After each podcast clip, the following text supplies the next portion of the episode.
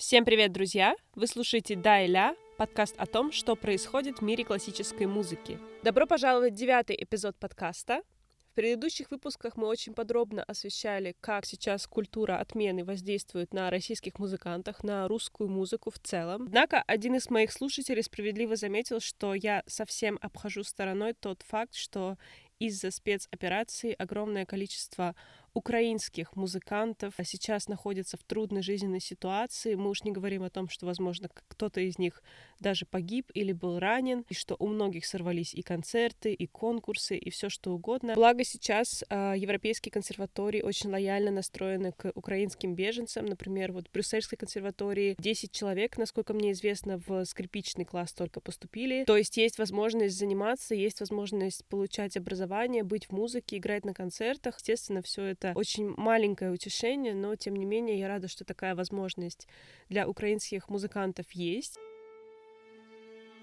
Как вы знаете, сейчас в Россию запрещают въезд огромному количеству украинских артистов, и в том числе украинская музыка подвергается гонениям. Например, в Москве 13 апреля был сорван концерт Алексея Любимова, на котором он исполнял произведение украинского композитора Валентина Сильвестрова. Концерт был остановлен по причине сообщения о минировании.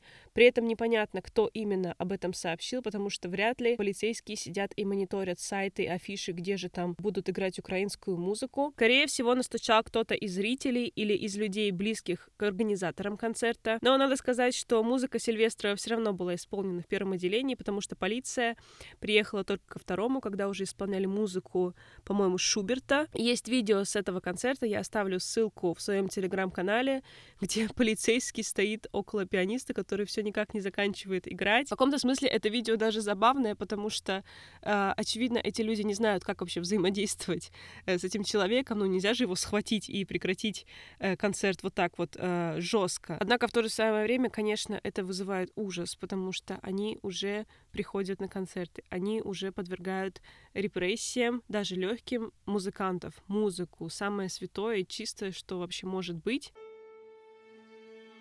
На канале персонажа, которого вы упомянули, вышло расследование о дирижере Валерии Гергиеве. Если вы знакомы с расследованиями этого канала, вы можете представить себе содержание этого выпуска. Видео называется «Дирижер Путинской Ссылку оставлять не буду, можете просто набрать в гугле. Кроме прочего, в этом расследовании рассказывается о двойном гражданстве Гергиева, а также об огромном просто количестве недвижимости моей любимой Италии.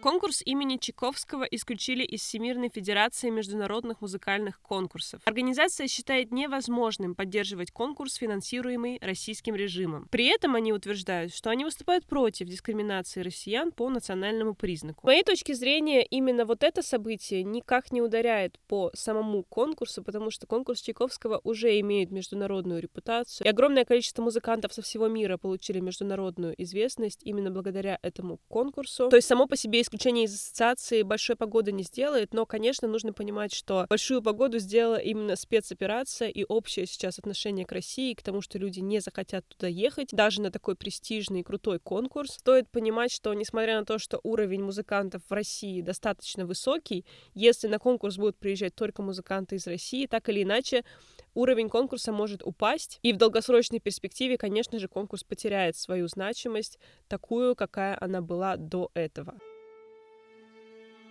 Московские Гнесинка и ГИТИС впервые вошли в рейтинг престижных творческих вузов мира. На фоне происходящих событий есть ощущение, что это ненадолго.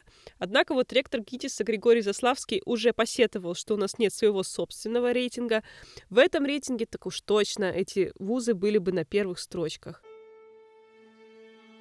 Концерты «Музыка Этерна» раз за разом отменяются в Европе. 12 апреля был отменен благотворительный концерт в пользу Украины в Венском зале Концерт Хаус. Тогда в качестве причин называлось беспокойство общественности по поводу источников финансирования. А 4 мая не состоится концерт в Париже. На этот раз в качестве причины высказываются логистические ограничения и общая неопределенность. Скорее всего, это связано с тем, что, несмотря на то, что Теодор Курензис высказывался против войны, он делал это все-таки на европейскую аудиторию и вместе с оркестром Юго-Западного радио. Однако его собственный коллектив «Музыка Этерна» все-таки финансируется банком ВТБ, который сейчас находится под санкциями и в целом является прогосударственным, и, скорее всего, с этим связано вот такое вот отношение к дирижеру и к оркестру. Очень жаль, конечно, что концерты отменяются, однако, как я уже сказала, стоит понимать, что это все следствие гораздо более страшных и ужасных событий, которые сейчас происходят в мире, и невозможно остаться в стороне, э, хотя бы косвенно каждого это затронет,